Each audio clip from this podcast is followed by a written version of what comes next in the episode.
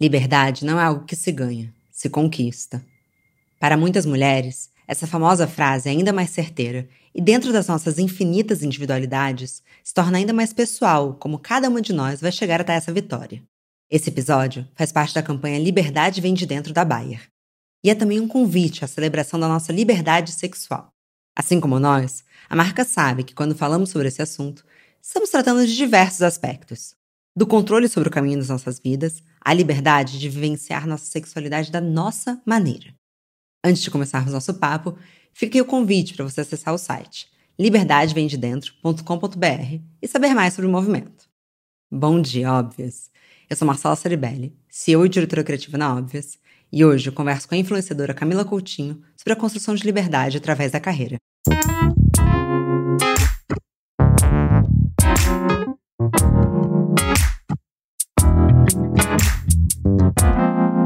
Bom dia, óbvias. Bom dia, Camila. Como que você está hoje? Bom dia, Mata. Joia. E você? Feliz de estar aqui com você de novo. A gente já fez um podcast.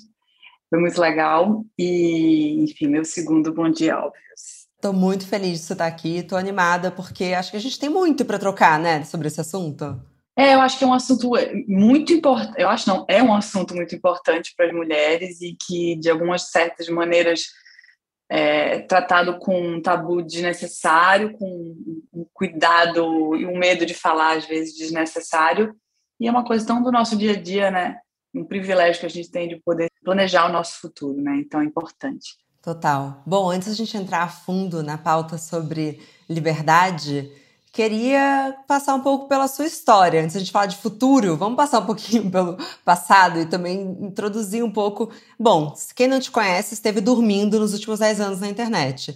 Mas é, eu queria saber, assim, seu primeiro negócio foi o Garotas Estúpidas ainda como blog. Você tinha consciência de que você estava abrindo um negócio? De jeito nenhum. Nossa, 15 anos atrás eu queria ser designer de, de roupa, estilista e é, designer de estamparia. E o blog realmente foi uma brincadeira que alguns meses depois eu fiquei apaixonada, como eu sou até hoje, e falei, nossa, eu vou me dedicar aqui. Na verdade, um ano e meio depois que eu realmente bati o martelo que eu iria me dedicar profissionalmente ao blog, e desde então, mais de uma década de muita transformação, né? Muitas adaptações até hoje, porque é, é, o mercado e o mundo da adaptação e da reinvenção, né? Não só mais uma exclusividade do nosso segmento da internet, mas do mundo como um todo. É, e aí estamos aqui hoje com Garotas Estúpidas e com o Gé Beauty. São três marcas, na verdade. Camila Coutinho, né, que eu faço muita coisa só eu. Garotas Estúpidas como veículo, está é, tá crescendo muito também, é, independente. E Gé Beauty, que é o nosso bebê, que é a minha marca de cuidados com cabelo que a gente lançou tem menos de um ano. Não, demais, demais de acompanhar também essa trajetória e ver como que um negócio pode virar um ecossistema, né?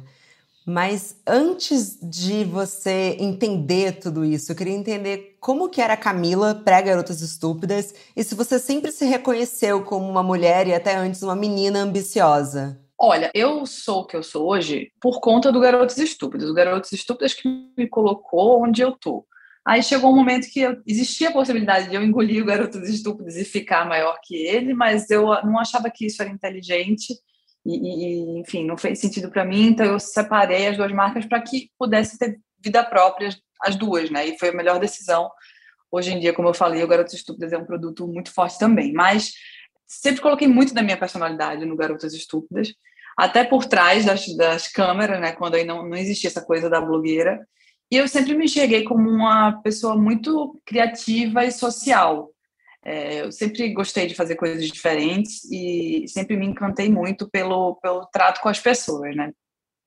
E ao, ao longo desses anos eu fui me descobrindo muito mais corajosa. Eu acho que eu sempre fui um pouquinho corajosa, mas ao longo dos anos, com a maturidade, eu tenho ficado cada vez mais, porque às vezes a gente só enxerga a coragem em atos grandes, mas a coragem vem de coisas do dia a dia também, decisões que você toma, etc. É, a maneira como você se sente com certos julgamentos, ou com certas opiniões, ou com certos posicionamentos de outras pessoas, a maneira como você se porta demonstra muita coragem também. Então, sem dúvida, tem muito da minha personalidade no meu trabalho e, E a minha evolução pessoal, ela se reflete diretamente no meu trabalho. As pessoas conseguem linkar uma coisa com a outra.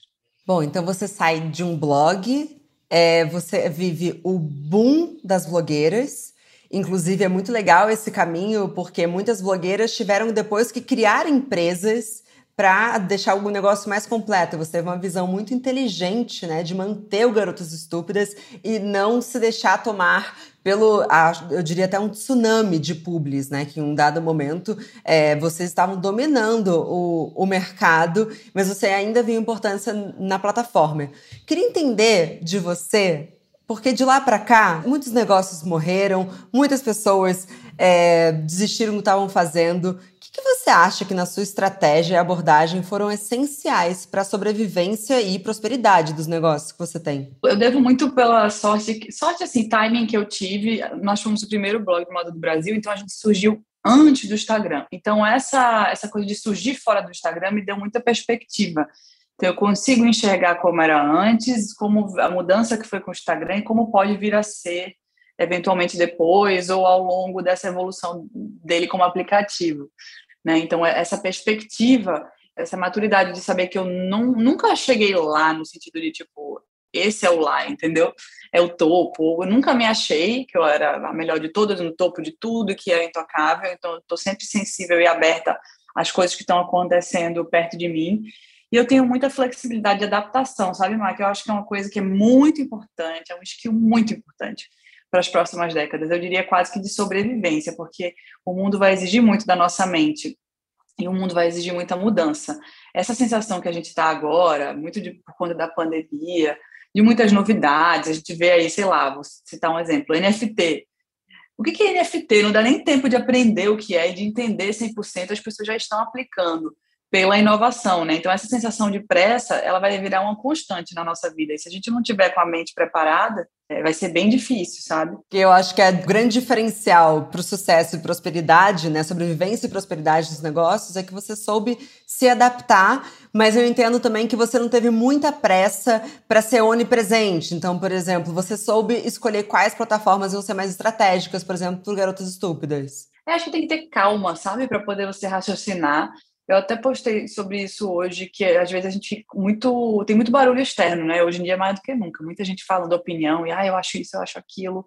Você vê o Instagram todo dia com mil situações ali, que beleza, é legal, serve de referência, às vezes é um estímulo, mas você não pode deixar isso nunca ser maior do que a, a, o seu interno. O que você sente que é certo, a sua paz e, e lucidez de entender o seu cenário e, e se organizar para os próximos passos dentro do que você quer não do que o outro quer de você, entendeu? Você falou um pouco sobre os tempos do Instagram e de ter surgido pré-Instagram. O que, que, mudou na internet de lá para cá e o que, que não mudou? Ah, o Instagram fez tudo ficar um pouco mais individualista, né? No sentido de que antes era blog, então era um blog que tinha uma blogueira que escrevia e uma galera que entrava. Depois virou uma coisa muito sobre a pessoa, o arroba, arroba Camila Coutinho, arroba Marcela, Marcela Ceribelli. Então é como se tipo virasse muito mais na primeira pessoa, muito mais palpável, né? E, e eu acho que desse ponto de vista de comportamento, o conteúdo primeiro era bem é, Girl Next Door, bem amador, depois ficou uma coisa muito aspiracional de montação e fotos e mil coisas, e agora está voltando para essa coisa de conectar com a sua audiência. Que quem está muito aspiracional, claro que aspiracional é sempre importante, mas se você ficar muito, você se desconecta, né? Você vê aí, por exemplo, Gisele Bündchen, que era, eu amo ela, tá? Sou muito fã, mas ela era o auge do aspiracional em tudo. Agora ela está também há alguns anos, tá? Preocupada em como ela vai ser aspiracional, mas também se conectar com as pessoas, porque senão você fica muito distante, sabe? É, e, e do, do, do âmbito pessoal, assim, de muito mais, como eu falei, informação, muito mais barulho. E você tem que ser muito, ter muita lucidez para poder conseguir achar o seu caminho aí no meio e ter coragem, que aí de novo entra a coragem, para você ser você mesma, né? Ser individual e se destacar por isso, do que você seguir a manada. Porque seguir a manada é mais fácil, é mais seguro, você se sente mais seguro. Só que também não faz, você não cria seu caminho, né? É, eu acho que tem vários perigos, né, de trabalhar na internet. De início, eu lembro quando falava assim, não, trabalhar com internet vai ser o futuro. E agora parece que praticamente ninguém trabalha sem ser com a internet, né? Em algum momento você vai ter que encarar essa visibilidade, essa necessidade até, né? Porque parece muitas vezes que você, se você dá um Google no nome de alguém e não parece o nome dessa pessoa, será que essa pessoa existe? Sabe? Eu tenho um pouco desse pensamento. Mas tem também um pouco dessa crença que eu vejo muitas novas empreendedoras lutando e sofrendo, que é toda marca precisa ter uma persona. Você acha que toda é, marca precisa ter aquela pessoa, a coisa das fundadoras, é, você, Emily Vai, Sofia Moruso, eu às vezes.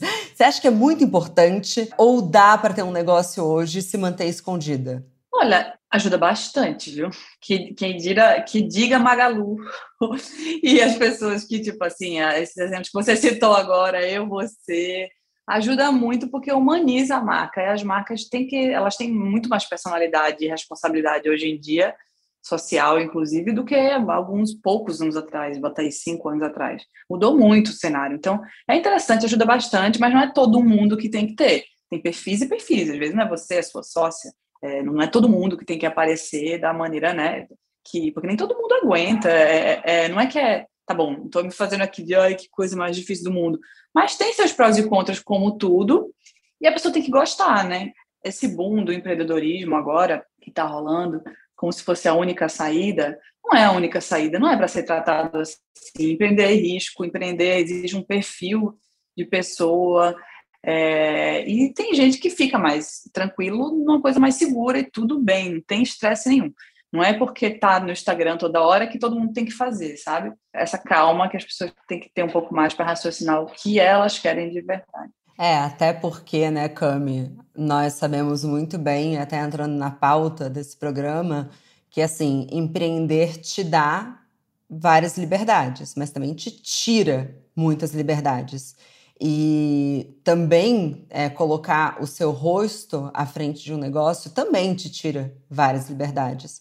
Então, acho que também é, tem muitos riscos aqui que a gente está falando. Então, não faz o menor sentido romantizar algo e falar como se fosse uma solução das coisas, como se, por exemplo, outro dia me falaram, ah, eu acho que como empreendedor eu ia ser dona do meu próprio tempo. Eu falei, nossa, boa sorte. é uma coisa que eu não sou dona, é do meu próprio tempo. Eu acho que a gente até é, só que como é um negócio nosso, a gente tem tanta paixão, eu vejo que você tem também com Óbvios, enfim, super case, a gente não quer dedicar tempo a outra coisa, entendeu? A gente, tipo, realmente, por isso que é perfil, a gente realmente se dedica ali o máximo que a gente pode, mas ao mesmo tempo, isso eu aprendi ao longo dos anos, limite é uma coisa muito importante a ser colocada, tanto por nós, com nós mesmas, quanto nós para as outras pessoas, entendeu? Tipo assim, eu não trabalho de final de semana. Só se for uma coisa muito fora da curva, que não tem como, é incrível, não tem como ser outro dia, é, ou um público que tem que entrar naquele final de semana em, em, em é, caráter especial. Você não responde nem um e-mail no, no sábado? Mulher não lê e-mail, não. Eu tenho 40 mil e-mails lidos. Por quê? Veja só, eu, eu leio e-mail para oficializar coisas, mandar atas de reunião, assinar contrato. O resto, o povo sabe onde me encontrar. Ou no WhatsApp, fala comigo direto, ou se for comercial, fala com o Carol, meu comercial direto. Assessoria, tanana, cada um tem um lugar para falar. Então, tipo, para mim, e-mail é um lugar de oficializar coisas. Então, eu não leio e-mail. WhatsApp, eu, é, eu respondo até mais tarde, mas eu não envio. Tipo assim, eu, te, eu até responder quando passa do horário que a gente tem combinado no meu time, eu me seguro até para responder no outro dia. Eu queria muito que o WhatsApp pudesse agendar a mensagem para poder responder e a pessoa só receber nove da manhã. Eu também, muito. Não é? Meu sonho. É, mas acho que a gente tem que botar limite. Então, meu, meu povo sabe, tipo assim, gente, não me mande fazer coisa no final de semana. Eu também preciso descansar, senão não anda as coisas. Eu tenho, eu tenho minhas férias, eu tenho os meus limites, assim. Eu acho que todo mundo tem que impor, e até nós, com nós mesmas, né? Como, como eu falei. Porque antes eu tinha uma. que era até o tema da minha terapia, há uns três anos atrás, era o principal tema da minha terapia, que era: nossa, estou muito agoniada, estou viajando muito, não estou em lugar nenhum. Eu tinha agonia que no final de semana, se eu estivesse em São Paulo, que é onde eu moro, não contavam comigo, então, porque eles não sabiam onde eu estava, então eu nunca recebia os convites dos almoços ou das coisas, porque eu sempre estava no mundo para eles. meu pai virou para mim e falou: tá, certo, mas você está esperando o que para resolver? Se você é a dona da sua agenda, você é sua chefe, tome as rédeas e resolva. E aí foi o que eu fiz. E foi, assim, uma libertação, assim. Quando eu caiu essa ficha, eu falei, meu Deus do céu, eu tô... Por que, que eu tô sem resolver isso? Por que, que tá tanta correria? Se sou eu que decido. É, sobre liberdade também é isso, dizer não. É, é bem legal o que você está trazendo, porque é um pouco de uma autorreflexão de quais são as liberdades que a gente tira da gente, né? É, eu poucas vezes uso a cartada do não, mas eu sou minha própria chefe, sabe? É, é, tipo, não, na verdade eu preciso resolver e vambora. E na verdade talvez dê tempo, né? Eu fui também aprendendo aos poucos, não, isso dá para esperar mais um tempo, isso dá para, vamos lá, respira. Eu ainda trabalho um pouco no final de semana, mas eu acabo escrevendo também, porque eu também já me peguei assim, não pode trabalhar no final de semana, aí eu tô me coçando para escrever alguma coisa, sabe? Ah, não, mas eu digo assim, por exemplo, eu não gosto de cobrança, entendeu? Eu não devo nada a ninguém no final de semana. Só que se eu tiver afim de fazer um lookinho do dia ou um textinho, aí eu vou lá e faço, porque é aquilo, né, O nosso trabalho é nosso fazer. Tipo assim, a gente ama o nosso trabalho, a gente conseguiu transformar o nosso hobby em trabalho. Então tem isso também. Às vezes eu estou trabalhando e, tipo, para mim eu estou me divertindo. Porém, não devo nada a ninguém no final de semana. Nem me chame, que, tipo, não tem obrigações. Bem por aí. Eu gostei dessa organização. Mas é isso, porque se a gente tem prazer, também não tem porquê. Enfim, é bom descansar, mas também, pô, no domingo você tá mega afim de escrever, abre o computador e escreve. Mas, Cami, você passou um pouco por isso, mas eu acho que trabalhando com internet não dá para não entrar nessa pauta, que é talvez a grande dor de ter sucesso na internet, que é esse show de críticas e comentários. Você tem alguma estratégia aí, até aqui pedindo conselho pessoal, assim, como que você lida com isso? Porque você veio desde os comentários de blog até, sei lá, o Clubhouse, não sei, mas nem qual que é o, o fim dessa timeline. Você acompanhou é, a evolução do feedback na internet. Como que você lida com isso? Eu tenho uma benção que é, eu não tenho hater. Não tenho mesmo. Eu te desafio. Você pode ir lá nos meus comentários procurar, que não tem. Aí te explicar por quê, eu tenho algumas teorias. Acho que talvez o tempo que eu estou aqui, a maneira que eu me porto, assim, porque tem umas coisas que são muito sensíveis, tipo, eu pessoalmente, eu não me, eu sei o meu valor, mas eu não me acho melhor do que ninguém, tipo, não sei tudo. Então eu sempre estou num lugar de aprendizado, eu me coloco nesse lugar de aprendizado de tipo, putz, eu posso errar uma, uma vez ou outra. A gente fala uma expressão que não se adapta mais aos tempos de hoje, alguém que tem esse lugar de fala, esse conhecimento, vai, te corrige educadamente, você, pô, obrigada, olha, a gente aprendi isso. Eu acho que isso é uma postura que você vai construindo ao longo dos anos e que as pessoas são muito sensíveis de perceber, sabe? Quando a pessoa se acha ou quando a pessoa está de boa.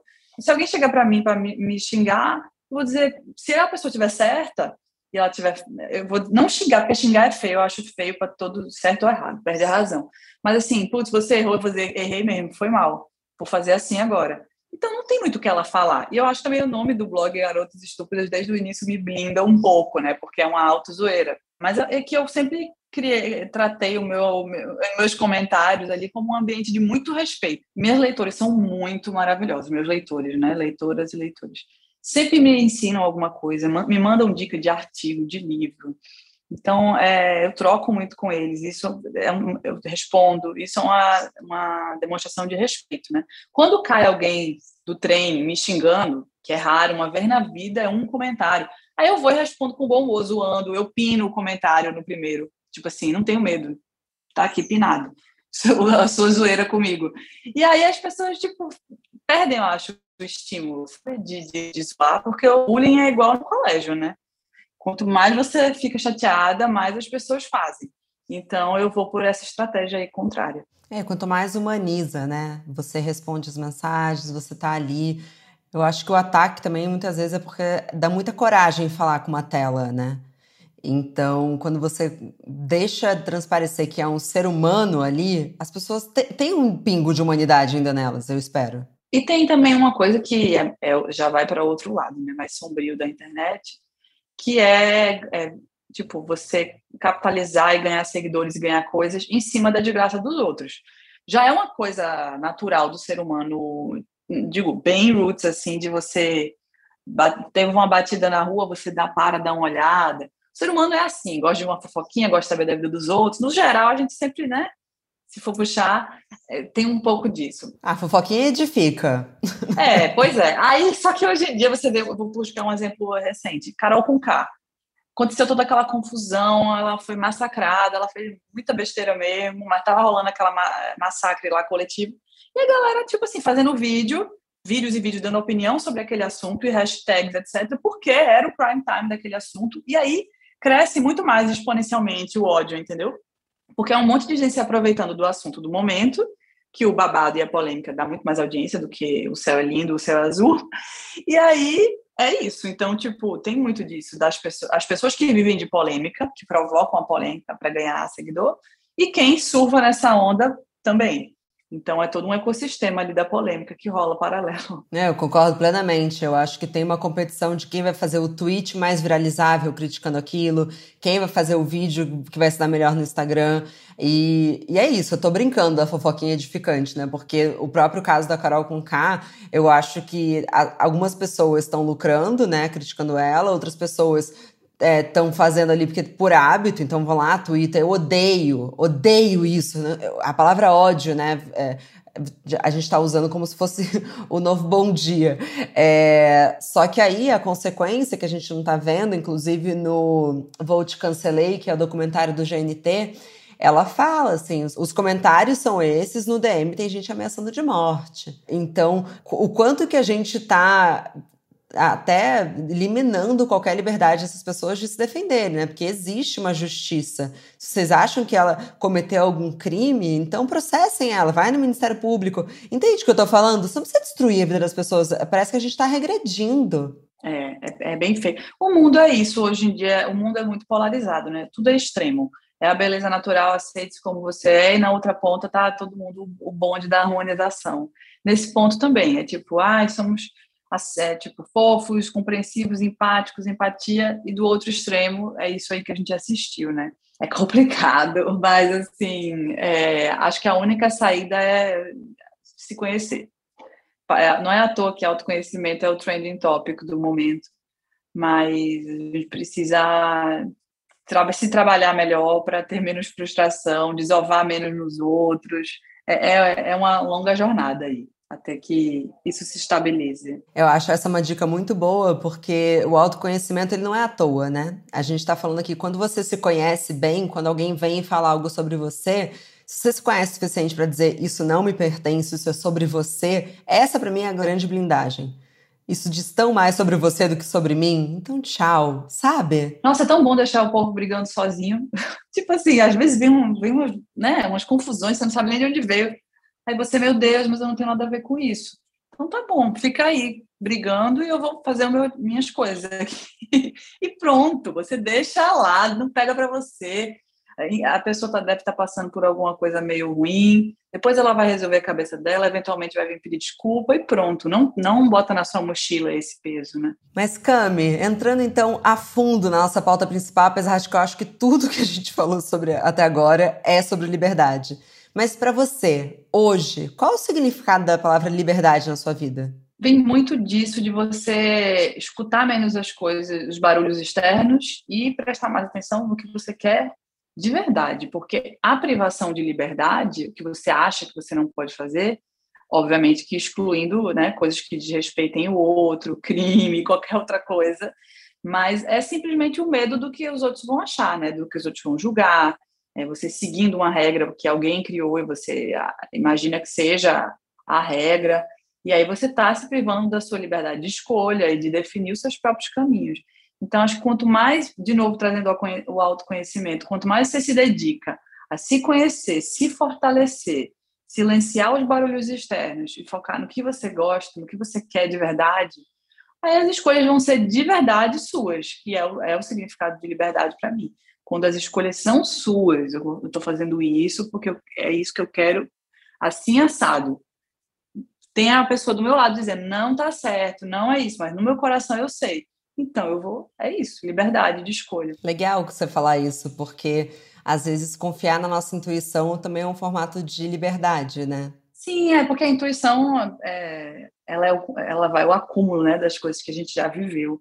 Então, faz parte. Não é só ela, por ela sozinha, mas faz muito parte assim das minhas escolhas. Eu uso ela também. Nesse debate sobre liberdade feminina, não dá para a gente não falar sobre uma das grandes liberdades que foi a chegada da pílula anticoncepcional, que foi justamente o que revolucionou as mulheres no mercado de trabalho, que é decidir quando e se e quantos filhos você quer ter.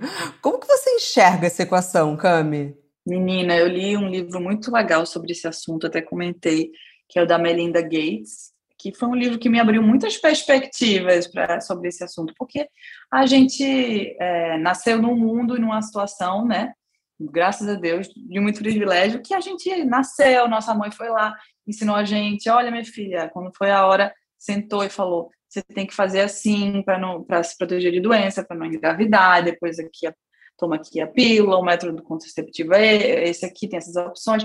E a gente foi, recebeu essa educação e essa opção, e, e indo além, no caso da minha família, que eu imagino que seja a sua, é, de não ter pressão da família para tomar qualquer decisão nesse sentido, né? Porque tem essa, você tem, aprende que existem os métodos contraceptivos, tem a opção de usar, e ainda fica livre para usar quando quiser, né? No tempo que quiser. E qual quiser, né? E qual quiser, exatamente. Que cada corpo é um jeito, né?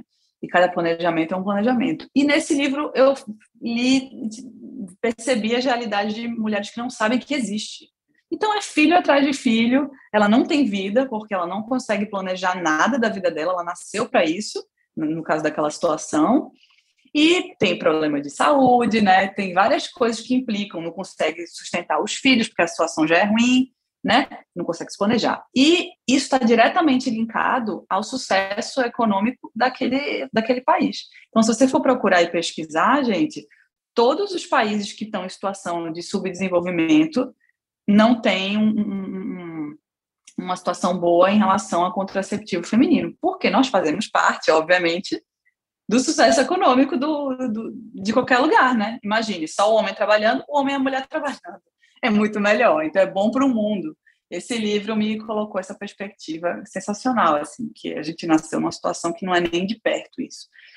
E aí trazendo um pouco mais para o nosso universo, é isso de você poder planejar e dizer não, aqui vou construir minha carreira, vou me dedicar aqui, vou namorar, vou e aqui eu vou pensar em casar, em ter filho, é, muito dentro do, da, do seu planejamento do que você quer para sua vida no sentido é, mais racional e no sentido emocional de desenvolver essa capacidade e essa clareza e lucidez mental de decidir sem ser pelo outro. Porque às vezes eu vejo muitas das minhas amigas assim, tipo, ai meu Deus, mas eu preciso ter filho. Eu, tipo, sabe, eu preciso, eu preciso casar. E tipo, quem foi que te. Por que tu precisa? Por que tu estás agoniada? Alguém te disse que tu precisava casar antes de tal idade? Esquece, entendeu?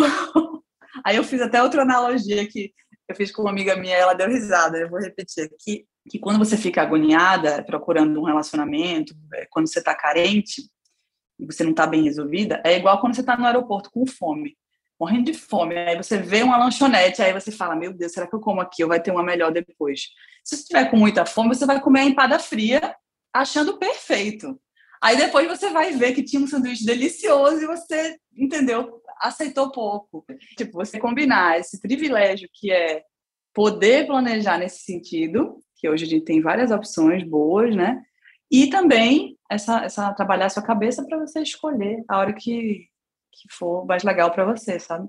Acho que é isso, é um combo. É, eu acho que é muito importante é, essa visão sobre planejamento mesmo, né? No, no filme A Vida Invisível, fala da geração das nossas avós, né? A principal, ela quer estudar piano, e aí ela casa, e ela fica naquele desespero do coito interrompido, e aí ela vai, e aí ela vai, depois que ela transa, ela vai pro vaso. Assim, é, dá uma, um grande alívio e felicidade da gente ser dessa geração, que a gente tem acesso a tantos métodos contraceptivos diferentes e que isso não é uma questão pra gente. Não que, e aí deixando muito claro, não que filho impeça qualquer pessoa de ter uma carreira. Não é isso.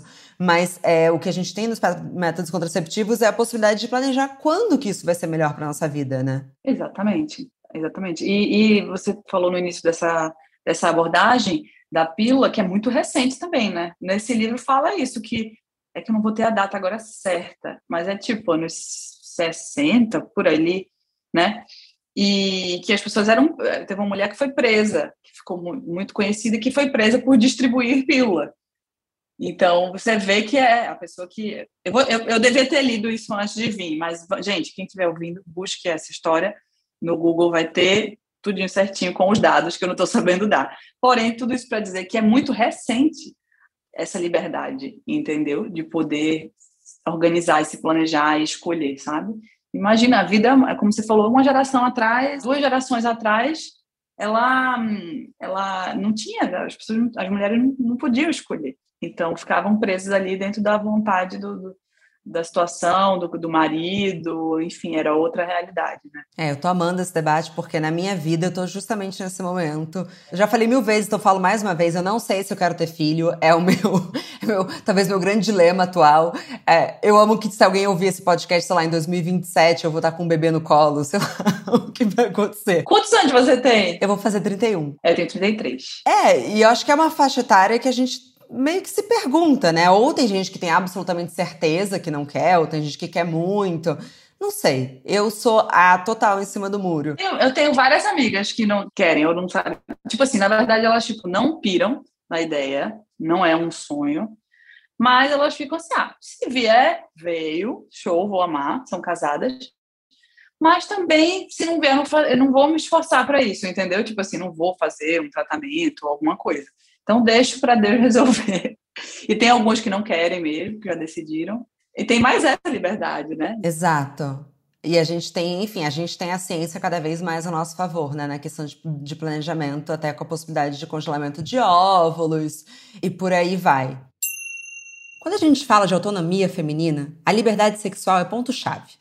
Muitos dos avanços na sociedade tiveram como apoio a revolução da ciência e nos permitir ter liberdade de escolha sobre quando e se queremos engravidar. Ainda assim, existem muitos mitos a serem derrubados sobre os métodos contraceptivos. Por isso, ao longo desse mês, vamos derrubar alguns deles. Eu recebo aqui agora a doutora Thais Chicusa.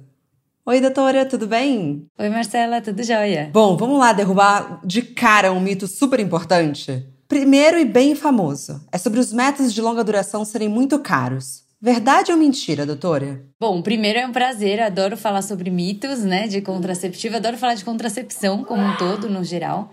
E é, é um mito, na verdade, né? Então a gente tem que pensar, primeiro que caro ou barato também é muito relativo, né, de pessoa para pessoa. Mas o que a gente tem que pensar é que, por exemplo, os LARCs, a gente tem três no Brasil atualmente. Então são os DIUs, que é o DIU de cobre, o DIU hormonal e o implante. O DIU de cobre, ele está no SUS.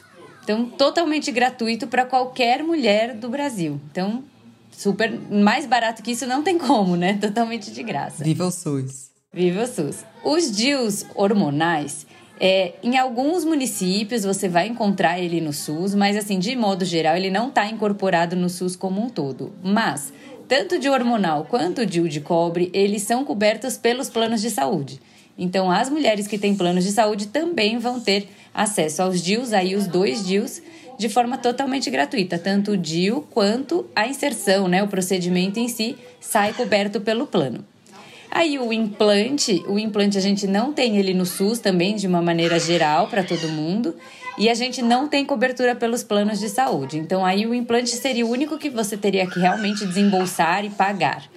E aí, pensando em pagar, mesmo que você não tenha convênio, não sei, e resolva pagar tanto os DIUs quanto o implante, é, você tem que pensar que eles duram por anos. Então, eles vão durar três a 5 até 10 anos. Então, se a gente pensar o quanto a gente gasta, vai numa pílula, que é o método mais utilizado, todo mês, e você colocar no papel e você ficar pelo menos um ano já com um de hormonal ou um ano com implante, ele já vale a pena, eles já ficam mais baratos, se você somasse, né, tudo. Isso se você diluir, então, para 5 anos, que é o tempo do de hormonal, ou para 3, que é o tempo do implante, vai sair muito mais barato ainda por mês. O que às vezes assusta é aquele inicial, né? Que você paga tudo de uma vez e não em mês. Mas se você pensar em planejamento financeiro, né, e a longo prazo, eles vão acabar ficando realmente bem mais em conta do que os outros métodos. Perfeito, doutora. Super respondido. Então, nosso primeiro mito já foi derrubado. Então, voltando para o nosso último bloco, Cami, agora vai ser assim, uma prestação de serviço para as ouvintes do Bom Dia Óbvios. Vou te pedir uma surra de conselhos, posso? Pode, vamos ver se eu vou saber dar todos, né? Mas vou fazer o meu melhor. Sua perspectiva pessoal. Se você tivesse a chance de recomeçar a sua carreira, você faria alguma coisa diferente? Zero, nada. Zerinho eu sou muito feliz com, com tudo que eu percorri. Acho que, enfim, eu sou muito da crença de que estou onde eu estou porque eu vivi o que eu vivi, fiz as escolhas que eu fiz. Sou muito feliz de estar onde eu estou, sou muito satisfeita. Então, eu, eu não mudaria nada. Você tem alguma estratégia ou mantra para quando você está tendo aquele dia um pouco mais desafiador? Tenho. Eu, é, tem hora que sempre chora, às vezes, sabe? Mas eu tenho e é bem simples. Eu deito e durmo 20 minutos. Porque, assim, eu adoro pensar que só não tem jeito para morte, gente. Pelo amor de Deus, pode acontecer tudo. É, mas às vezes a gente precisa de um momento de clareza. Ou então, ou eu durmo 20 minutos, no meio da tarde mesmo, dia de semana, sem peso na consciência, eu tomo uma ducha, lavo meu cabelo com água quentinha, passo meu gel beauty, e aí sempre vem uma, uma calma, sabe, para você resolver, porque a, a, o nervosismo ele embaralha, né, a gente. Então é bom a gente saber as maneiras, nossas próprias maneiras de sair da névoa do, do nervosismo. Em G-Beauty, muito do que eu construí da marca, é, dos rituais e etc., é linkando isso, porque é o único lugar que a gente fica offline, que a gente não pega no celular hoje em dia, é o banho, é a água. Então, é um momento de clareza e de pausa. E clareza e lucidez é pausa. Você não para e raciocina, que é o mindfulness, né? O que você está vivendo, aquela sensação, você não consegue entender o que é. E sem entender o que é, você não consegue, não é nem controlar, que a gente não controla, né? As, essas coisas. Você não consegue lidar com ela direito, se você não sabe o que é. Então, é muito importante. É, e se a tela não há descanso, como eu sempre falo por aqui. Cami, você recebeu algum conselho que mudou a sua trajetória, que você possa dividir com a gente? Eu não sei se é um conselho que tem, né, uma frase que sintetiza esse conselho, mas até dentro da minha família, de novo, eu sempre falo isso, eu sempre me senti muito livre para fazer as, as, minhas vontades, as minhas ideias, nada do que eu trazia para para a mesa, no sentido tipo que eu trazia para minha família, nossa, estou pensando em fazer isso ou aquilo, nunca foi tratado como loucura, nunca foi podado. De novo, a liberdade, a importância da liberdade. Então, eu sempre me senti muito capaz, porque é a mesma coisa você estar tá liderando um time e, e, alguém vem com uma ideia e você, tipo, fala, nossa, que ideia ruim, na frente de todo mundo. Aí a pessoa vai trazer ideia, outra ideia, quando de novo? Nunca mais. Então, assim, é, quando você chega para sua família, seu pai, sua mãe, nossa, eu queria fazer isso, e a pessoa diz, tá doida, menina, vai fazer medicina. Aí você vai sendo podada aos poucos, às vezes a, a família nem percebe que está fazendo isso. Então eu nunca senti isso. Sempre tudo que eu trouxe eh, foi tipo abraçado e, e, e orientado para, beleza, você quer fazer isso? Então a melhor maneira de fazer é assim, é assim. Então eu sempre contei com isso, que eu sei que não é todo mundo que tem essa sorte por inúmeras razões. Mas sem dúvida, é, talvez um conselho para os pais, né? Aí a gente falando também de, de maternidade, é, de como reflete você ter liberdade para fazer suas escolhas reflete na confiança em tudo que você vai fazer na sua vida. Então, é, acho que responde, né? É muito lindo o que você está falando, na verdade, porque o melhor conselho que você recebeu foi se sentir livre para tomar suas decisões. Exatamente, porque aí, aí você é você, e aí não tem nada mais forte do que isso. Né? Para a gente finalizar, qual é o seu grande foco para os próximos seis meses? Você pode dividir com a gente? Seis meses. Seis meses está tão louco a sensação do tempo que parece que, tipo assim, tá voando, né? Tá muito estranho. É, parece que nem dá para fazer tanta coisa, assim. Mas eu tô super feliz com, com o, o, a, o que eu fiz nos últimos dois anos, um ano e meio, né? Que foi o tempo da, da pandemia até agora, que eu e meu time conseguimos realizar coisas lindas. É, não só metas batidas, mas a gente não tem dificuldades, um aqui ou ali, mas a gente passou por esse período muito apaixonada, mais ainda pelo que a gente faz, unido e com a certeza de que a gente encara desafio, né? Então, para esses próximos seis meses, a minha meta é me aperfeiçoar cada vez mais como líder, porque eu entendo que eu tenho um grande desafio que nasceu na pandemia, que é a G-Beauty, é, e que vai exigir bastante de mim e vai exigir bastante de mim é, coordenando e liderando as duas equipes. É, ainda mais à distância, foi um super desafio agora. Muita gente do time de Jabuilt não se conhece. Na Óbvios também, é uma loucura, né? Uma loucura. E eu preciso me, preparar para quando o mundo voltar e a minha vida, entre aspas, voltar ao normal, que era antes. Priorizar minhas coisas, entender como é que vai ser nessa volta, é, menos tempo em casa, né, etc. Mas as coisas físicas, mas com esse novo bebê aí, que é G-Beauty agora. Então, acho que esse é o meu desafio a curto prazo, né? E realizar os planos que eu já fiz para esse ano, que tem várias coisas legais para acontecer ainda. Demais, Cami. Muito obrigada. Obrigada a vocês. Sempre uma conversa muito rica. Estou muito feliz de estar aqui. Parabéns para todo mundo do time da Óbvios, você também, Mar. Estão fazendo um trabalho muito lindo. Parabéns. Obrigada, Cami. Igualmente. Parabéns. Então, me sigam, arroba Camila Coutinho tem o arroba Garotas Estúpidas e a arroba Beauty, que é nosso bebê e a marca de cuidados com cabelo customizável, que vocês vão amar também.